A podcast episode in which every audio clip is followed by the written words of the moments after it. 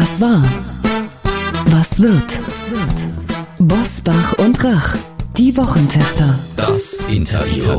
Powered bei Redaktionsnetzwerk Deutschland und Kölner Stadtanzeiger. Und hier sind die Wochentester.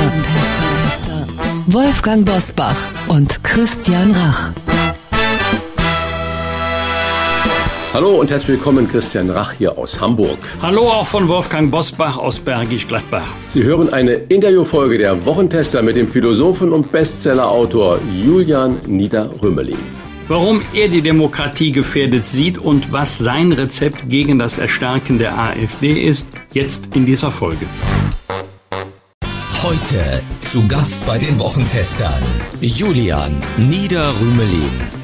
Der Philosoph und Bestsellerautor macht sich Sorgen um unsere Demokratie. Mit den Wochentestern spricht er über die Proteststimmung im Land und über die Gefahr von Cancel Culture.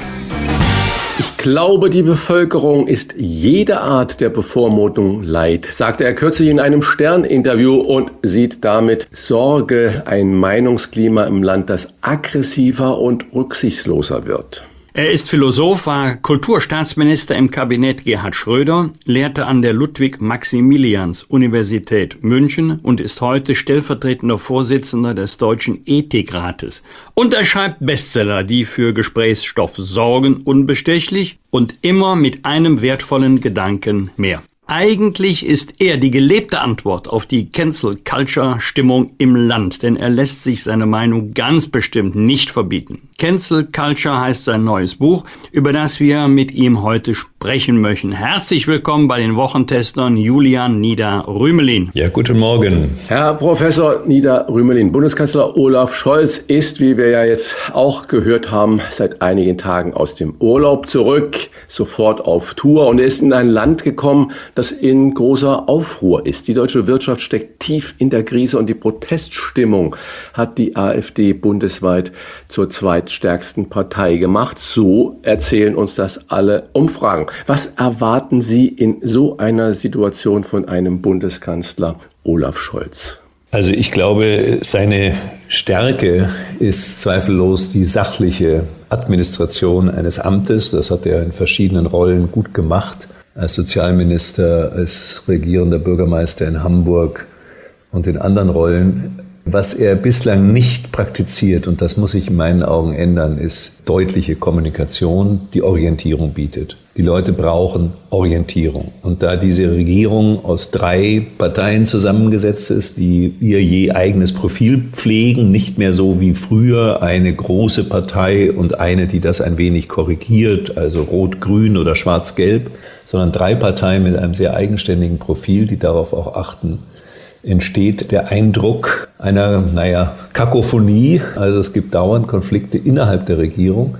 Und so berechtigt die zum Teil sind, entsteht dadurch eine Unsicherheit in der Bevölkerung. Und wenn dann die Oppositionspartei nun auch nicht den überzeugendsten Eindruck macht und interne Machtkämpfe ausficht, wie ganz deutlich zu erkennen, dann stärkt das eben Populisten von rechts insbesondere und das ist gegenwärtig der Fall.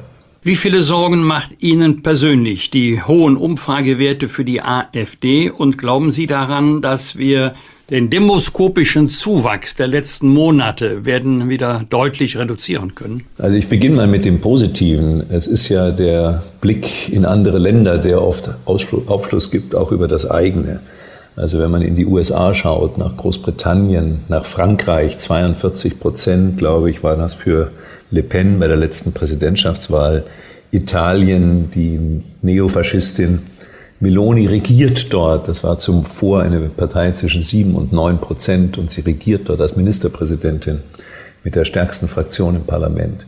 Äh, nach Polen schaut, Abriss im Grunde des Rechtsstaates, nach Ungarn, Verfolgung der Dissidenten, ähm, dann kann man durchaus erstmal sagen, die deutsche Demokratie ist vergleichsweise stabil. Ihre Institutionen sind nicht herausgefordert wie in den USA oder in Großbritannien oder in Polen oder in Ungarn. Ähm, wir haben auch eine äh, Grundstimmung in der Bevölkerung, die nicht so hysterisch ist wie in Frankreich. Denken Sie an die Gelbwestenbewegung, die mit äh, Vandalismus agiert hat, auch in Paris. Jetzt kommt das Aber. Aber die Tatsache, dass die demokratischen Parteien an Vertrauen verlieren, äh, führt zu einer gefährlichen Verschiebung. Und äh, ich glaube, diese Verschiebung hängt auch damit zusammen, dass viele Bürgerinnen und Bürger gar nicht wissen, was sie mit dieser AfD hätten, wenn diese wirklich äh, noch weiter an Macht gewinnt. Äh, das ist eine Partei, die in Teilen eindeutig rechtsradikal Neonazi-Sprüche reihenweise von sich gibt. Da gibt es auch andere, da gibt es enttäuschte Konservative, ich habe mal so gesagt, die Dregger- und Straußwähler, die sich nicht mehr in der Merkel-CDU äh, wiederfanden, die sind dort auch. Es gibt auch viele enttäuschte Sozialdemokraten, die sich von dem sozusagen kulturprogressiven Kurs ihrer Partei nicht angesprochen fühlen. Also es gibt eine ganze Reihe von Motiven. Nicht alle, die AfD-Sympathien haben, sind rechtsradikal. Äh, aber man, ich glaube, es fehlt da auch an Aufklärung in der Bevölkerung, welche Partei es sich eigentlich handelt. Sie warnen vor einer gefährdeten äh, Demokratie. Ihrer Meinung nach, wie ernst ist denn die Lage? Sind wir schon in einer Situation der Reaktanz zum Beispiel, also Motivation zur Wiederherstellung von eingeengten Freiheitsräumen, dass die Leute sich so eingeengt fühlen? Also Cancel Culture ist jetzt nicht das Hauptproblem unserer Demokratie, aber es ist Teil der Gefährdung das schaukelt sich wechselseitig auch hoch. Also wurde das in den üblichen sagen wir, Auseinandersetzungen, öffentlichen Auseinandersetzungen immer dargestellt, ist eine linke Praxis, die dann die Liberalen und die Rechten kritisieren als äh, Äußerungsverbot. Äh, unterdessen ist völlig klar geworden, das hat mit links und rechts erstmal gar nicht viel zu tun. In meinem Buch versuche ich deutlich zu machen, dass das eine Praxis ist, die uralt ist, die man schon im römischen Imperium, da gab es noch keine Social Media, verfolgen kann, also Diffamierungskampagnen, auch gegen den jeweils regierenden Kaiser im Übrigen oder dessen Gattin, ganz massiv, aber auch Verbannungen und so weiter. Die Römer haben gleich drei Formen von Cancel Culture etabliert. Der Damnatio ist eine von ihnen. Relegatio ist eine andere, Deportatio ist die dritte. Äh, so, das zieht sich so durch die Menschheitsgeschichte und dann kann man sagen, naja, dann regt euch doch nicht auf, das ist doch ganz normal, das hat es doch immer gegeben. Naja, aber die Demokratie ist nicht der Normalfall. Die Demokratie ist der Sonderfall und diese hat ganz bestimmte kulturelle Voraussetzungen, zum Beispiel die, dass wir uns wechselseitig zutrauen und zumuten, eigenständig zu denken, uns ein Urteil zu bilden und dies im öffentlichen Raum der Gründe abzuwägen. Was spricht dafür? Was spricht dagegen? Wenn wir diese, deswegen spreche ich vom Ende der Aufklärung, Fragezeichen, nicht Ausrufezeichen, Fragezeichen. Äh, die Demokratie ist insofern wirklich Kind der Aufklärung, also dieser Vorstellung, dass wenn wir darüber reden, darüber diskutieren, wenn wir uns informieren, wenn wir die Wissenschaft einbeziehen, dass wir dann einen Fortschritt gemeinsam organisieren können. Und zwar die Bürgerinnen und Bürger als diejenigen, von denen alle Macht im demokratischen Staat ausgeht. Und wenn wir das peu à peu verlieren, indem wir Politik als Freund-Feind-Verhältnis inszenieren, gab es mal einen bedeutenden Rechtstheoretiker und Philosophen, nämlich Karl Schmidt, der behauptete, die, die Politik ist ein Freund-Feind-Verhältnis. Und manche Linke übrigens machen sich das zu eigen. Chantal Mouffe ganz explizit sogar. Auch die RAF war großer Anhänger von Karl Schmidt. Dann geht die Demokratie vor die Hunde. Freund-Feind-Verhältnisse passen nicht in die Demokratie. Das muss man sich klar machen. Ähm, und die USA zeigt, wie schnell das kippen kann. Äh, das ist mir nicht erst jetzt aufgefallen als Beobachter von außen, sondern als junger Gastprofessor in den 90er Jahren in den USA dass dort irgendwas am Rutschen ist, nämlich in Richtung geistiger Bürgerkrieg. Und das hat jetzt lange gedauert, aber jetzt schwappt das rüber nach Europa, infiziert auch unsere Demokratien. Cancel Culture ist Teil davon. Cancel Culture, Ende der Aufklärung. Fragezeichen ist der Titel Ihres aktuellen Buches. In welchen Bereichen sehen Sie Gefahr, nicht mehr frei seine Meinung äußern zu können? Können Sie das etwas konkretisieren anhand eines Beispiels? Naja, es gibt, äh, Sie wollen jetzt speziell das für Deutschland Beispiele. In Deutschland sehe ich das Risiko, dass sich eine Entwicklung hier ergibt, die ähnlich ist wie die in den USA. Deswegen blicken wir noch mal kurz auf die USA. Dort werden jedes Jahr zig Professorinnen und Professoren von ihren Colleges oder Universitäten gekündigt, weil sie eine Meinung haben, die manchen Studierenden, manchen Aktivisten nicht passen. Bei uns kann man sagen, kann nicht passieren. Die meisten sind verbeamtet und äh, dieses altmodische Instrument der Verbeamtung schützt uns vor dieser Form von Cancel-Praxis. Aber das ist ja besorgniserregend. Großbritannien, Kathleen Stock, eine linke Feministin, wenn man so will, ähm, sieht sich außerstande, noch weiter als Professorin tätig zu sein, eine doch beachtliche Philosophin, weil sie diesem Dauerdruck, diesen Dauerangriffen nicht mehr gewachsen ist. Äh, Auftrittsverbote äh, in dem Sinne, dass also irgendwelche Aktivistinnen sagen, so kann das nicht sein und prompt sagt die jeweilige ja, Fakultätsleitung oder, oder Unileitung entsprechende Auftritte ab. Ein äh, deutscher Professor für afrikanische Geschichte, der nun mal weiß ist und nicht aus Afrika ist, hat Schwierigkeiten, Vorträge zu halten, weil behauptet wird, jemand, der nicht aus Afrika kommt, darf nicht über afrikanische Geschichte forschen und lehren und Vorträge halten. Eine Biologin, junge, sich selbst als feministisch und links definierende Frau äh, Vollbrecht kann nicht auftreten, weil es Tumulte gibt, weil sie behauptet, es gibt zwei biologische Geschlechter und die sind auch für die menschliche Kultur und äh, Alltagspraxis nicht wegzudenken. Äh, da geht es jetzt nicht um, darum, ist das inhaltlich richtig oder falsch? Kann man das kritisieren oder nicht? Natürlich kann man das kritisieren. Ja. Man muss kein Feminist sein und man kann das ganz anders sehen und man kann auch die These vertreten, Gender verdrängt das biologische Geschlecht in der menschlichen Kultur. Kann man alles sagen. Aber man muss auch die Bedingungen aufrechterhalten, bei denen eben dieses alles gesagt werden kann und wir nicht versuchen, bestimmte Meinungen äh, zu unterdrücken, Personen, die diese Meinungen haben, mundtot zu machen oder gar sie beruflich äh, zu vernichten. Das findet ja auch schon statt. Sie bringen jetzt da drei Faktoren. Erster Faktor, jemand hat eine Meinung zu irgendwas mhm. und äußert die von mir aus auch äh, vehement. Und dann gibt es eine zweite Position, der oder diejenige wird hart kritisiert und zwar im Sinne auch des Canceln, wie Sie das ja auch schreiben, in diesen drei Stufen. Zuerst wird die Meinung heruntergemacht, dann wird die Person heruntergemacht und dann als dritte und härteste Stufe gibt es einen Angriff auf diese Person. Das war der zweite Punkt. Und der dritte Punkt, es gibt ja dann immer auch noch die Handelnden, sprich eine Universitätsleitung zum Beispiel Beispiel, die dann sagt, oh, die Frau Professor, die diese Position jetzt hat, die müssen wir entfernen, weil wir Angst vor dieser anderen Meinung haben. Aber wir alle haben ja nun gerade in der Philosophie gelernt, dass rationales Handeln, also in der Definition, wenn du irgendwas möchtest, dann handelst du so, dass das, was du möchtest, ja dann kommt, einfach nicht mhm. deckungsgleich ist mit dem kommunikativen Handeln. Aber eine Leitung einer Universität müsste doch eigentlich vom rationalen Handeln her bestimmt werden. Wie kann das denn sein, dass man diesem Druck des Cancelns dann so nachgibt? Ja, also da haben Sie völlig recht. Also äh, Cancel Culture ist erstmal eine kulturelle Praxis, wie der Name schon sagt, Culture eine kulturelle Praxis.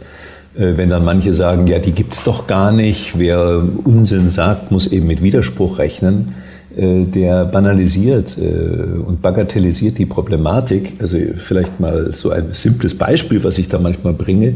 Wenn Sie an einem Tisch zusammensitzen und Sie diskutieren mit acht oder zehn oder zwölf Leuten über bestimmte politische Fragen und jedes Mal, wenn einer eine Meinung äußert, wird er niedergebrüllt. Ja dann ist das einem Diskurs, einem Gedankenaustausch äh, der Wahrheitsfindung nicht dienlich. Und äh, Sie werden sagen, nein, jetzt hört mal auf, der darf auch seine Meinung äußern und dann reden wir drüber, was spricht dafür und was spricht dagegen.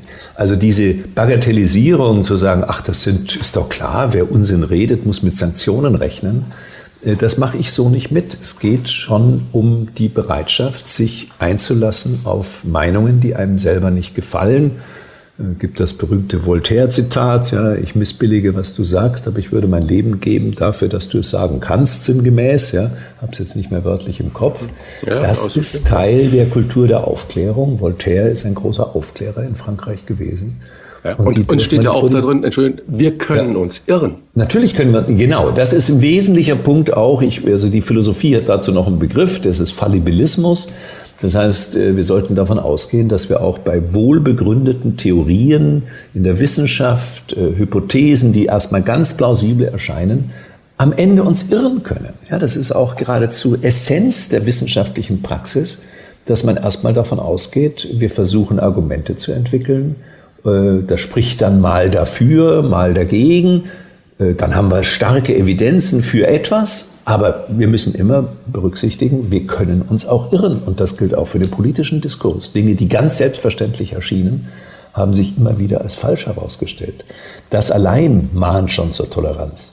Also erstmal ist es Cancel Culture eine kulturelle Praxis. Und dann schwappt das oft über immer diese Verwechslung, die ich auch in den Medien oft erlebe, also zwischen Zensur und Cancel Culture. Cancel Culture ist erstmal eine kulturelle Praxis. Deplatforming nennen das manche Aktivisten. Die sagen, wir wollen bestimmte Positionen auf einer Plattform nicht haben. Also unternehmen wir alles, damit diese Position dort runterkommt und die Person vielleicht nicht mehr zu Wort kommt und so weiter. Ähm, aber dann schwappt das über oft in institutionelles Handeln, also Hochschulleitungen, das sind Institutionen im Übrigen staatliche Institutionen. Es gibt auch private Universitäten, Hochschulen, aber die meisten sind staatlich. Und wenn dann da so eine Art äh, ja, Opportunismus der Amtsträger hinzukommt, die sagen, um Gottes Willen, es könnte Proteste geben, deswegen sagen wir diese Veranstaltung ab, ja, dann geht endgültig die Kultur der Aufklärung zugrunde, die nämlich gerade an den Universitäten übrigens sehr früh, also Bologna, das ist eine Universitätsgründung, wann war das, 13. Jahrhundert, also schon sehr, sehr lange her, und dort war auch schon diese Idee, die Universität ist frei von fürstlichem, unmittelbaren polizeilichen Eingriffsmöglichkeiten. Deswegen hatten die Dekane selber Polizeirecht in ihrer Fakultät, damit die Professoren das freie Wort, der Professor ist auch, hängt auch mit Bekenne, ich trete hervor und nehme eine Meinung ein, möglich ist. Damals, mitten im Hoch, äh, also noch im Mittelalter, war das möglich, diese freie Meinungsäußerung. Und ausgerechnet an dieser Institution des freien Geistes, also den Universitäten, siehe USA besonders krass, aber auch bei uns schon in Andeutungen, äh, kommt jetzt der freie Geist in Schwierigkeiten. Das ist durchaus besorgniserregend. Wen machen Sie verantwortlich oder wer könnte verantwortlich sein für das, was Sie unter der Überschrift Cancel Culture beklagen? Die Politik, die Medien, Aktivisten? Also ich glaube nicht, dass es da einzelne Akteure oder gar Personen oder Institutionen gibt, die da verantwortlich gemacht werden können. Das sind erstmal kulturelle Entwicklungen, denen man sich entgegenstellen kann. Das versuche ich ja mit diesem Buch, ja, und zwar in einer Form, die eben nicht ideologisiert ist und nicht aus Schützengräben hinaus versucht, politische Vorteile zu gewinnen, sondern mal sachlich auf dieses Phänomen schaut und versucht, äh, die Problematik äh, deutlich zu machen. Ähm, also es ist, äh, kulturelle Fehlentwicklungen können nur durch eben kulturelle, wenn Sie so wollen, Gegenbewegungen in Schach gehalten werden. Und diese Gegenbewegung sehe ich eben in einem vom Humanismus und Geist der Aufklärung geprägten Haltung dass die Menschen wieder dazu kommen zu sagen, ich missbillige dieses oder jenes, aber ich setze mich dafür ein, dass wir darüber diskutieren.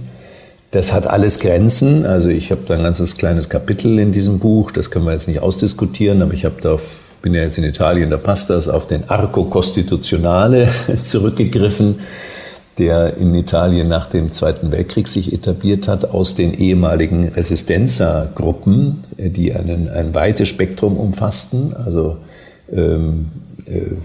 sehr konservative Kräfte, die später in der Demokratia Christiana organisiert waren, sozial, äh, soziale Kräfte innerhalb der Christdemokratie, liberale, dann aber eben auch sozialistische, auch eurokommunistische Positionen, aber eben nicht mehr Neofaschisten und nicht mehr Maoisten, äh, also was außerhalb dieses Spektrums war.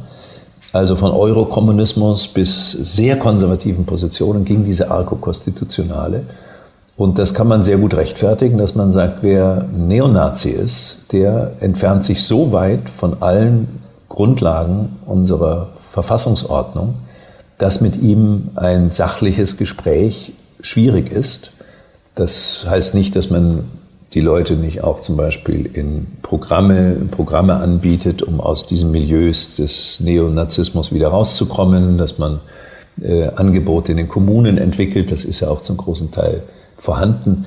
Aber als ernstzunehmender Gesprächspartner auf einem Podium ist ein ne Neonazi oder ein Maoist nicht zu gebrauchen. Also es gibt Grenzen dieser Toleranz innerhalb der Demokratie, aber diese Grenzen müssen in meinen Augen sehr weit gesteckt werden und dürfen nicht ganze Bevölkerungsteile ausschließen. Da müssen wir natürlich dann gleich reingehen, äh, Herr Professor, und zwar in die tägliche Praxis, ob es da einen Widerspruch zu der Verantwortungsethik gibt. In den vergangenen Wochen gab es ja immer wieder Aufregungen um Aussagen von Friedrich Merz, der vor kleinen Paschas mal gewarnt hat im ZDF oder auch dann nochmal im Sommerinterview gesagt hat, dass in den Kommunalparlamenten nach Wegen gesucht werden müsse, wie man gemeinsam die Stadt, das Land und den Landkreis gestaltet. Das war ein Zitat von Merz. Wenn auch in Thüringen jetzt ja ein Landrat da ist und der sagt, wir renovieren die Schule und der Landrat kommt von der AfD, dann müssten natürlich nach dieser ersten Doktrin, über die wir auch gerade äh, gesprochen haben, alle anderen Parteien sagen, nein, Nein, das sind ja wirklich Nazis, äh, das sind nationalistische Gedanken, mit denen der das dann, auch wenn es eine sinnvolle Aktion wäre, wie die Schule zu renovieren oder das Freibad wieder für alle in Gang zu bringen, da stimmen wir dagegen. Liegt denn der März so falsch, wenn er sagt, wir müssen, wenn die Mehrheit der Bevölkerung in einem Landkreis, in einer Stadt, in einem Dorf den Bürgermeister von der AfD gestellt wir müssen mit diesen da auf dieser kommunalen Ebene zusammenarbeiten? Oder ist da die Grenze des verantwortlichen Handelns dann erreicht? Wie kann man diesen Widerspruch von der Theorie und dieser Praxis dann klären? Also erstmal sollte man äh, festhalten, dass äh, Friedrich Merz nun nicht bedroht ist durch Cancel Culture.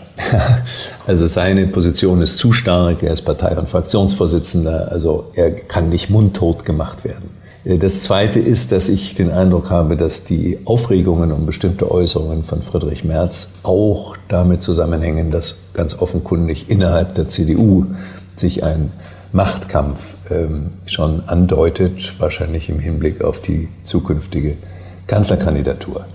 Ähm, aber mal das vorneweg gesagt, äh, zum Inhaltlichen, ähm, nehmen wir dieses Beispiel mit der äh, Kooperation in der Kommune. Ich war ja selber mal berufsmäßiger Stadtrat, ich weiß, von was ich rede. Ja.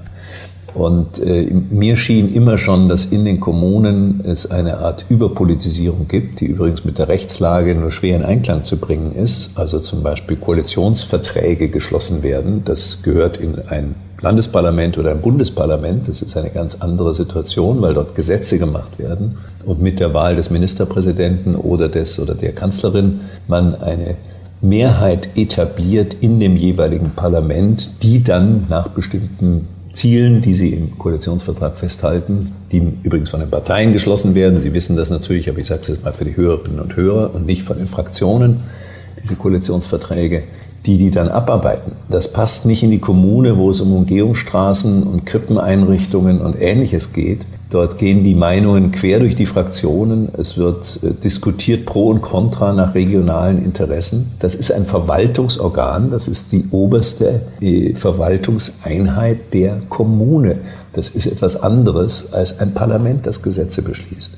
Also insofern äh, ist völlig klar, dass man zum Beispiel nicht so vorgehen kann, immer dann, wenn AfD-Mitglieder irgendein Projekt befürworten, alle anderen zwangsläufig dagegen sein müssen, weil ihnen ansonsten Zusammenarbeit vorgeworfen wird. Wenn das alles war, was Friedrich Merz sagen wollte in diesem Interview, was ich mir auch angeschaut habe, dann gibt es daran nichts zu skandalisieren. Das ist eine Selbstverständlichkeit. Wenn es andere Intentionen waren, die ihn zu dieser Äußerung äh, gebracht haben, nämlich dass man peu à peu dieses Kooperationsverbot von unten nach oben aufweichen möchte, wie das ja in vielen anderen europäischen Ländern der Fall ist, zum Beispiel in Italien. Meloni könnte nicht regieren, wenn nicht die Berlusconi-Partei, eine konservativ-liberal-konservative Partei, aber nicht rechtsradikal, ihr die Stimmen gegeben hätte. Und äh, ähnliches gilt in Schweden und in Finnland und so weiter. Das heißt also, ähm, wenn es darum geht, einen solchen Pfad zu beschreiten, und es gibt ja auch einen Streit im Europäischen Parlament und in den Fraktionen dort, ob die Konservativen sich stärker öffnen sollten zur Zusammenarbeit mit den rechten Gruppierungen oder nicht, ja, dann ist die Skandalisierung verständlich. Dann sozusagen obsta principiis wäre den Anfängen, nein, um Gottes Willen, wir können nicht von der Kommune langsam beginnend diese Brandmauer einreißen. Dann verstehe ich diese Aufregung. Ich stecke nicht in Friedrich Merz drin, ob es solche Intentionen gab oder nicht. Das können Sie vielleicht besser beurteilen.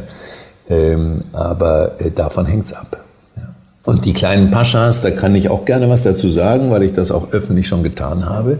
Die Aufregung darüber ist nur dann gerechtfertigt, wenn unterstellt wird, Friedrich Merz habe gemeint, dass alle Jungs, welchen Alters auch immer, in bestimmten Migrantenmilieus, die also vor allem aus muslimischen Regionen kommen, sich wie kleine Paschas verhalten. Das hat er aber nicht gesagt, sondern er hat gesagt, dass wir das nicht zulassen sollten und dass es in bestimmten Milieus genau das gibt, nämlich den unbedingten Gehorsam der Mädchen gegenüber den Jungen, also den äh, Brüdern, äh, eine autoritäre, patriarchale Familienstruktur, die die Gleichberechtigung der Frauen nicht akzeptieren kann die ähm, Mädchen, die sich freizügig kleiden, als Schlampen beschimpfen. Ja, das sind einfach Tatsachen. Also ich habe Kinder in den Schulen, ja, das sind Tatsachen. Das findet de facto statt und das kann man auch ansprechen, ohne dass man hier äh, einen Shitstorm gewärtigen sollte. Hat der Erfolg der AfD möglicherweise seine Wurzeln auch in einer Debattenkultur, in der jede Aussage oder in jedem Handel etwas Verwerfliches oder gar Rassistisches gesucht wird? Oder anders gefragt, teilen Sie meine Einschätzung, dass es heutzutage weniger darauf ankommt, was tatsächlich gesagt worden ist, sondern was man aus dem Gesagten machen kann? Also sagen wir mal, die, diese Praxis der Unterstellungen, die ist ja in der politischen Öffentlichkeit natürlich immer schon äh, vorhanden gewesen. Das gab es auch in den besten Zeiten der Nachkriegsdemokratie in Deutschland. Man höre sich mal so Reden von Franz Josef Strauß oder auch von Herbert Wehner an, um mal so zwei besonders äh, krasse Rhetoriker zu nehmen da wird schon auch äh, massiv mit Diffamierungen gearbeitet. Was wir jetzt erleben, ist eine Art Kulturkampf, und zwar nicht nur von links, sondern auch von rechts. Also wenn zum Beispiel DeSantis, in der äh, Governor von Florida und ja, strebt nach der Präsidentschaftskandidatur der Republikaner, liegt allerdings weit hinter Trump zurück, aber wenn er Trump äh, durch seine juristischen Probleme in Schwierigkeiten gerät, dann ist er wahrscheinlich der Präsidentschaftskandidat der Republikaner. Äh, wenn DeSantis zum Beispiel Florida zur Vogue-freien Zone erklärt. Nun bin ich kein Anhänger der Vogue-Bewegung, aber ein ganzes Land zur Vogue-freien Zone zu erklären, heißt massiv Cancel Culture zu praktizieren. Das geht ja nicht nur über staatliche Maßnahmen, dass also an den Schulen Bücher verschwinden und Auftritte untersagt werden und so weiter, sondern da geht es auch darum, dass eben die Anhänger dieser rechtsrepublikanischen Bewegung, wenn man das mal so nennen will, überall darauf achten, dass nichts passiert, was ihnen nicht in den Kram passt. Das ist Cancel Culture von rechts, massive Cancel Culture von rechts. Das, ich habe es mal so formuliert zum Entsetzen mancher, aber ich wiederhole es nochmal gerne. Das, was die Linken beginnen, können die Rechten meistens besser. Machen es härter, rücksichtsloser. Ja? Äh, das heißt, äh, wer dann so sagt, ach ja, das sind ja gute Ziele, die ihr da verfolgt, und es geht ja um Antirassismus und Antikolonialismus und es geht um die Bekämpfung des Klimawandels und da müssen wir halt mal zu drastischen Maßnahmen greifen, der muss wissen, andere können auch zu drastischen Maßnahmen greifen und meistens tun sie das brutaler als das Original. Und äh, genau diese Dynamik erleben wir gegenwärtig. Herr Niederrömer, es geht ja auch immer um Interessen. Ja? Das heißt also, man muss natürlich genau schauen, wer hat welche Interessen und äh, wie werden die definiert. Wenn bei den etablierten Parteien nun jedes Wort auf die Goldwaage gelegt wird, sei es von außen oder auch von intern, und äh, ständig nach Fehlern gesucht wird, warum sehen dann, wenn man jetzt die Umfragen wieder da nimmt und den Realzustand im Sommer 23 in Deutschland, warum sehen dann rund 20 Prozent der befragten Deutschen ausgerechnet in der AfD eine Alternative zu den anderen Parteien? Darf ich nochmal, Sie werden jetzt sagen, das sollte ich nicht, weil ich gerade in Italien bin, aber ich, wenn wir jetzt doch nochmal den Blick nach Italien, weil man kann davon viel lernen. Bei Italien war oft Vorreiter. Der Faschismus war erst in Italien, dann der Nationalsozialismus in Deutschland und so weiter. Es gibt viele Beispiele. Und da ist ein sehr lehrreiches Beispiel, was in der politischen Debatte Deutschlands noch nicht angekommen ist. Es gab eine Regierung Draghi, Mario Draghi, vormaliger äh, eben europäischer Präsident. EZB, ja. Ein exzellenter Finanzpolitiker, hochgeschätzt und so weiter. Und der bildete eine Art, naja, Not-Expertenregierung, bei der Regierung machten fast alle mit. Fast. Eine Partei nicht. Fratelli d'Italia von Meloni geleitet. Lega war dabei, also auch eine sehr rechte Partei, rechtspopulistische Partei. Äh, Berlusconi sowieso, auch Partito Democratico, das ist also sozialdemokratische Partei und so weiter. Wer war nicht dabei? Diese kleine Partei von sieben bis neun Prozent, Fratelli d'Italia, neofaschistisch, von Meloni. Wer regiert jetzt? Meloni. Wer stellt die stärkste Fraktion? Fratelli d'Italia. Was man daraus lernen muss, ja, ich rede an Wände, das weiß ich schon. Aber ich versuche es trotzdem nochmal. Was man daraus lernen muss, ist, dass die, das große Bündnis aller Demokraten gegen rechts nicht funktioniert. Wir brauchen die Debatte innerhalb des demokratischen Spektrums. Wenn das als Einheitsbrei wahrgenommen wird, der sich zusammenschließt, um die Rechten sozusagen äh, fernzuhalten, dann stärkt das genau diese. Das ist die Lehre jetzt aus diesem italienischen Beispiel. Es gibt weitere historische Beispiele. Das heißt, ich plädiere dafür, weniger über die AfD zu reden, mehr über die großen Herausforderungen der Politik. Da haben wir einiges zu tun. Die internen Quisquilien und Machtkämpfe und so weiter ein wenig in den Hintergrund zu stellen und auf Sachfragen zu konzentrieren und das auch hart in der öffentlichen Auseinandersetzung auszudiskutieren, mit Konflikten. Das ist sehr viel besser, als wenn der Eindruck entsteht, es gibt nur noch eine Alternative in Deutschland. Ja, das ist nicht bequem, was ich jetzt sage. Ich habe auch schon Gespräche gehabt mit amtierenden Spitzenpolitikerinnen und Spitzenpolitikern, die das gar nicht gerne hören. Aber ich halte das für erforderlich. Heißt das im Umkehrschluss oder in der Fortsetzung der Argumentation, dass ein großstädtischer, eher linksgrüner Mainstream für die Stimmung im Land verantwortlich sein könnte? Das ist ja auch ein bisschen so das Prinzip, wenn einer gegen alle, dann geht schon Sympathie ein Stück Richtung einer oder David äh, gegen Goliath oder ganz aktuelles Beispiel, wenn die Antifa Frankfurt äh, was ja auch strafrechtlich relevant ist, äh, Privatdaten von AfD-Kandidaten veröffentlicht, dass man dann sagt, AfD ist nicht mein Fall, aber so geht's ja auch nicht.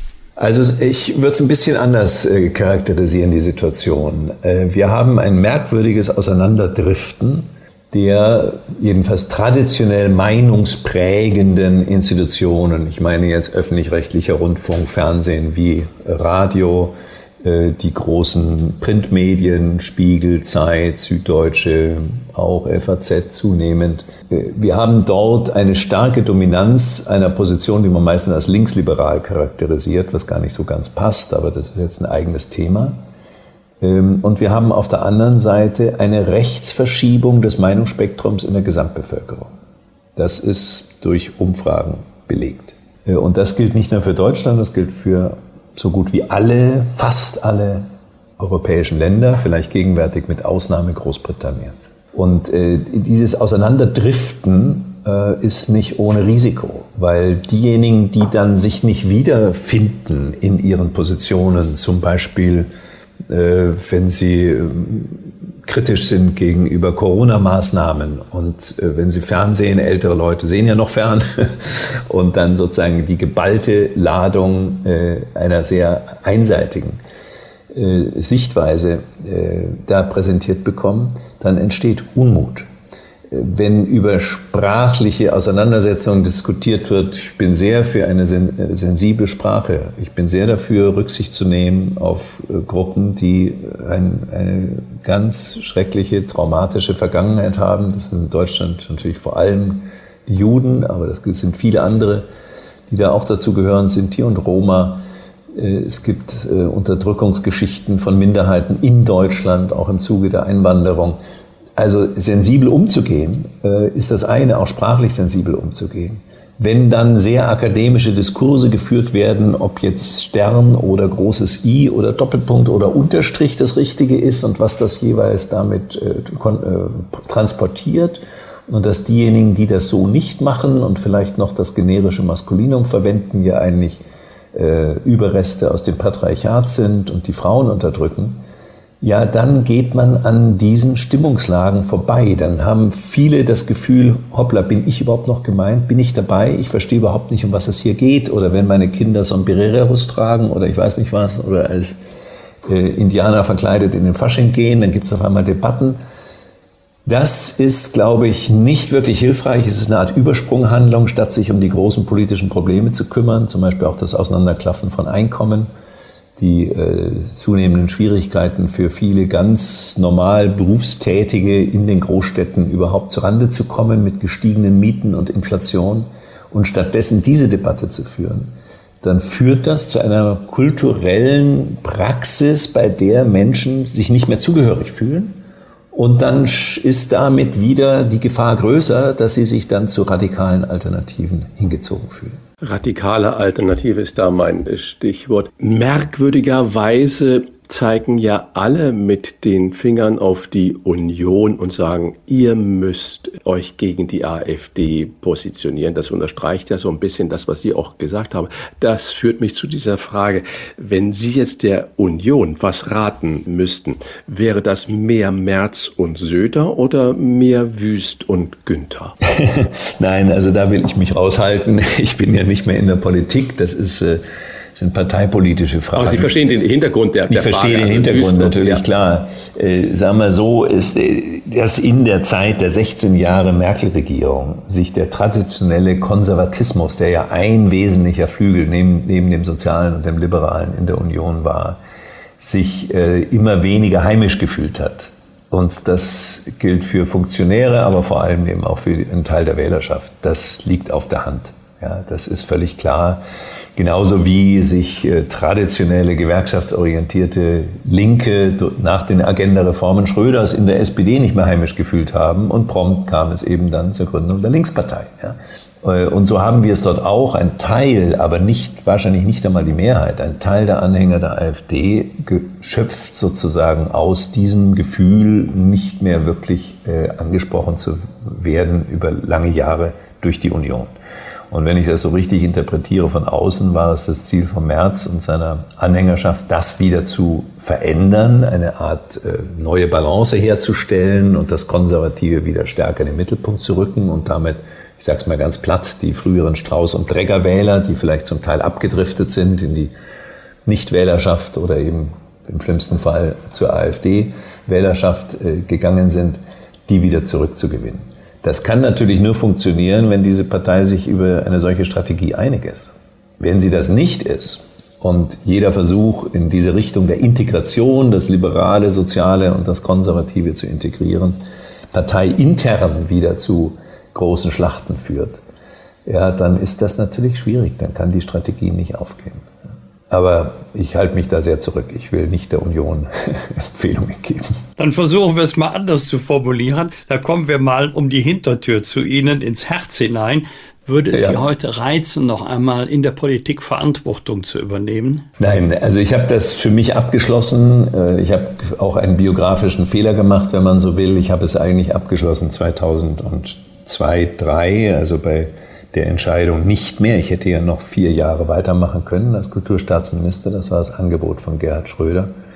Und ich habe damals nach gründlichem Überlegen, äh, äh, auch Rücksprachen mit meiner Frau vor allem, gesagt, nein, ich bin doch vom Beruf Wissenschaftler. Ich will nicht, das wäre die Entscheidung für die Berufspolitik gewesen. Neun Jahre wäre das dann gewesen in der Berufspolitik. Dann nochmal zurückzukehren in die Wissenschaft. Das war jedenfalls meine damalige Einschätzung, wäre schwierig geworden bin vom Beruf eben doch in erster Linie Wissenschaftler und habe das auch immer so gesehen. Ich setze mein Engagement, ehrenamtliches Engagement im politischen Bereich fort, mal in einem Amt, in München zunächst, als Kulturreferent, Dezernent nennt man das im Norden, oder eben dann als Kulturstaatsminister. Aber das ist es dann auch nach fünf Jahren. Und damit war das abgeschlossen. Also ich wollte kein politisches Amt mehr, aber ich bin ein, wie manche Freunde sagen, Political Animal. Ich kann, das Politische fasziniert mich, hat mich immer beschäftigt und ich äußere mich öffentlich. Ja. Äh, ich habe dann Diese Äußerung, gemacht, die schätzen wir ja.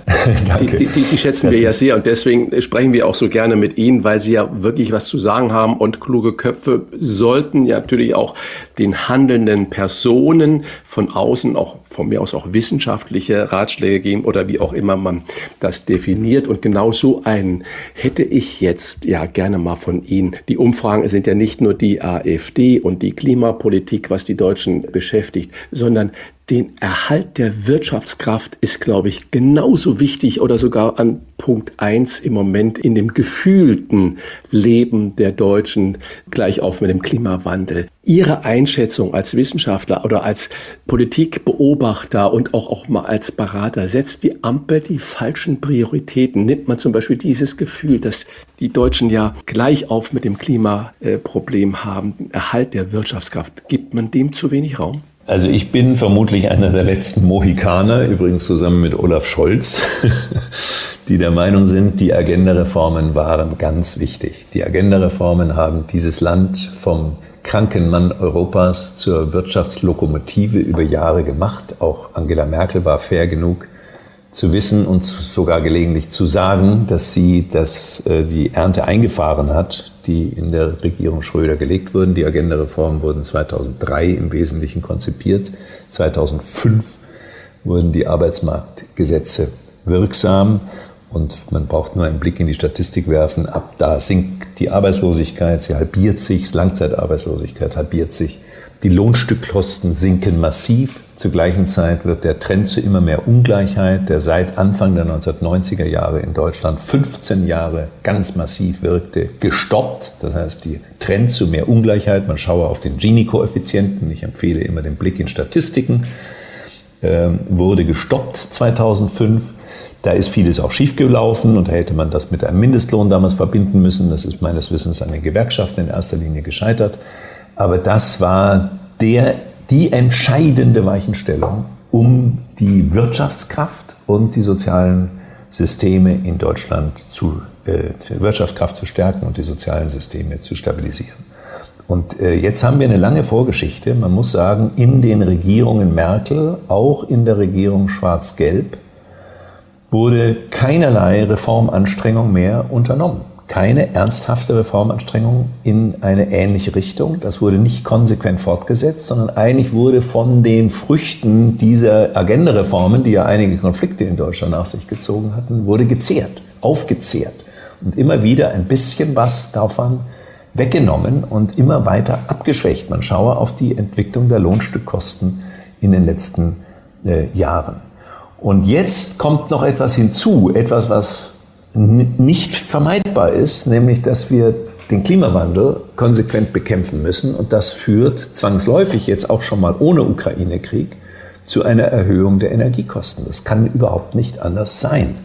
Und diese massive Erhöhung der Energiekosten zusammen mit der Inflation, äh, zusammen damit, dass wir Reformen verschlafen haben über lange Zeit, da würde ich vor allem Merkel verantwortlich machen, gar nicht die neue Regierung, weil die ist erst relativ kurz im Amt, das führt jetzt zu einem schleichenden Abstieg Deutschlands im internationalen Vergleich und die Unternehmen reagieren zum Teil, dass sie Investitionen zurückhalten oder im Ausland investieren oder gar ihr ganzes Unternehmen ins Ausland verlagern.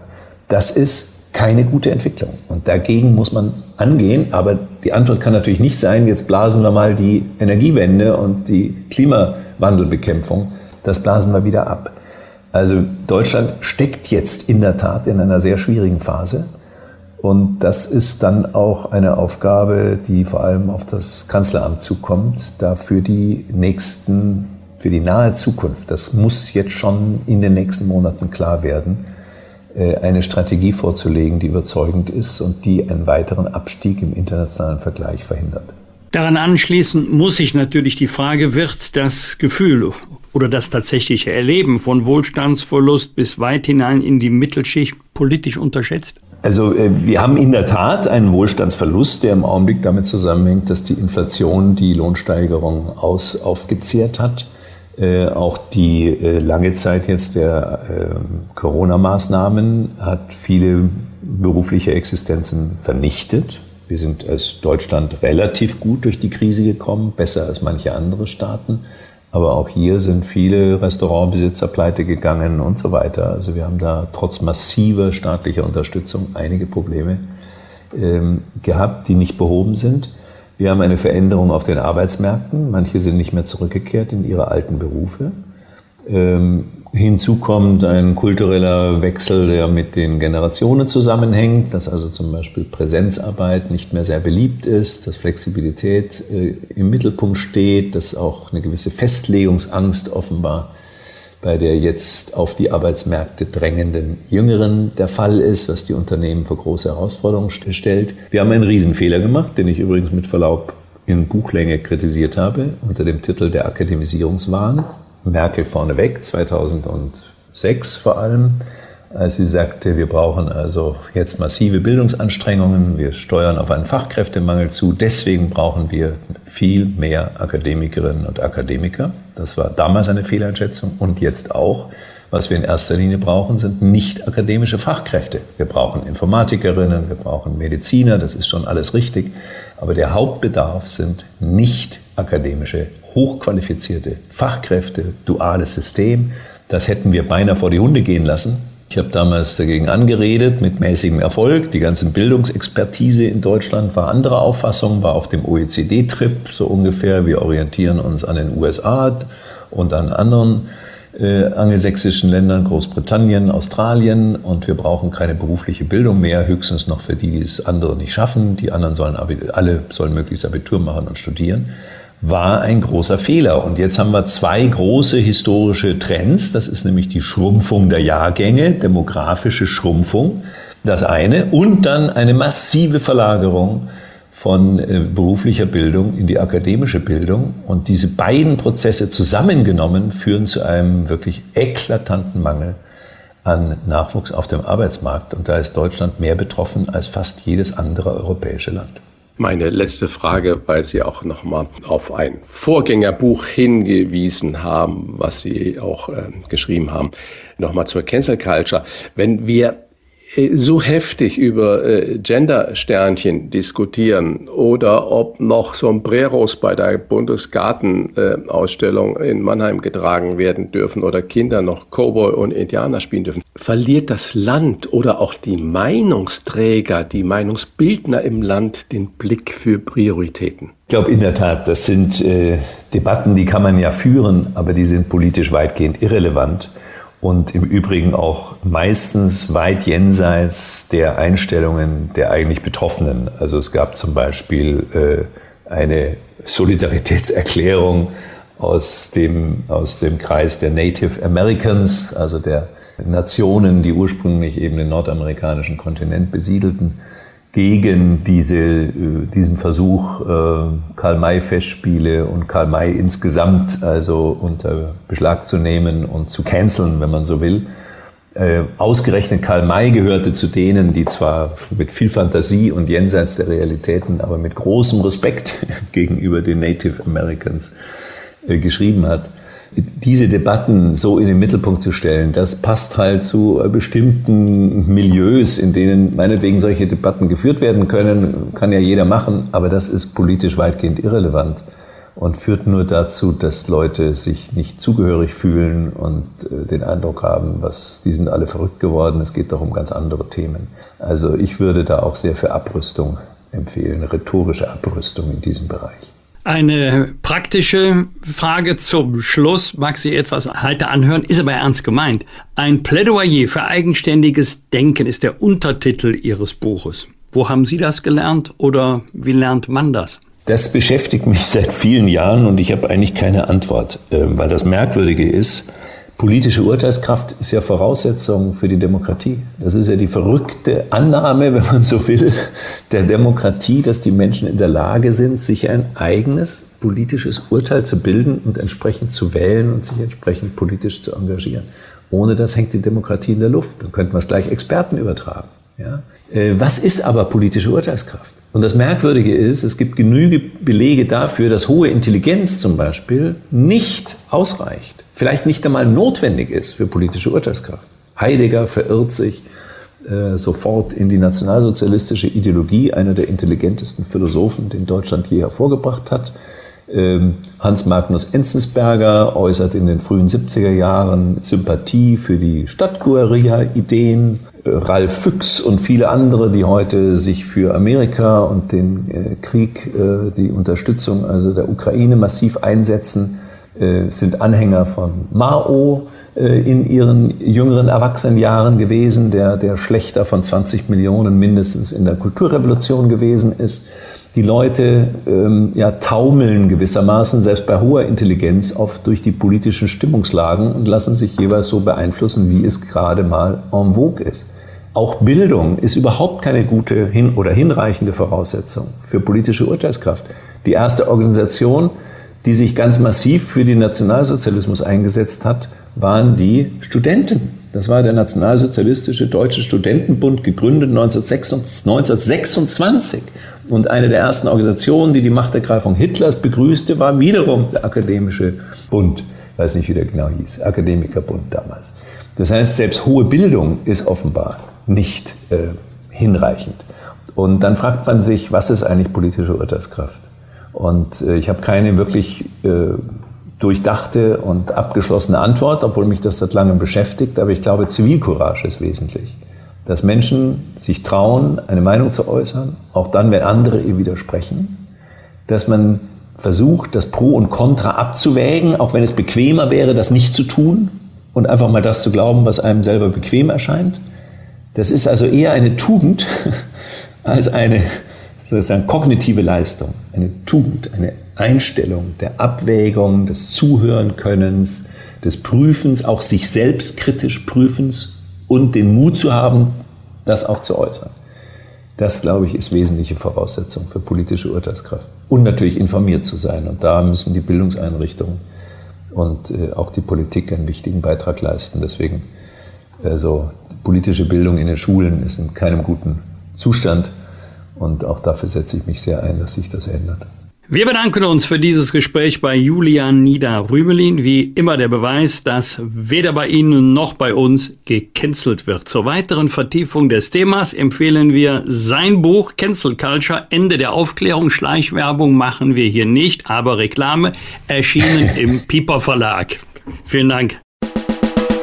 Bosbach und Rach. Im Internet diewochentester.de Das waren die Wochentester, das Interview mit Unterstützung vom Kölner Stadtanzeiger und dem Redaktionsnetzwerk Deutschland. Wenn Sie Kritik, Lob oder einfach nur eine Anregung für unseren Podcast haben, schreiben Sie uns auf unserer Internet- und auf unserer Facebook-Seite. Fragen gerne per Mail an kontakt@diewochentester.de und wenn Sie uns auf einer der Podcast-Plattformen abonnieren und liken, dann freuen wir uns ganz besonders. Danke für Ihre Zeit. Was war? Was wird? Wolfgang Bosbach und Christian Rach sind die Wochentester. Ein maßgenau Podcast. Powered bei Redaktionsnetzwerk Deutschland und Kölner Stadtanzeiger.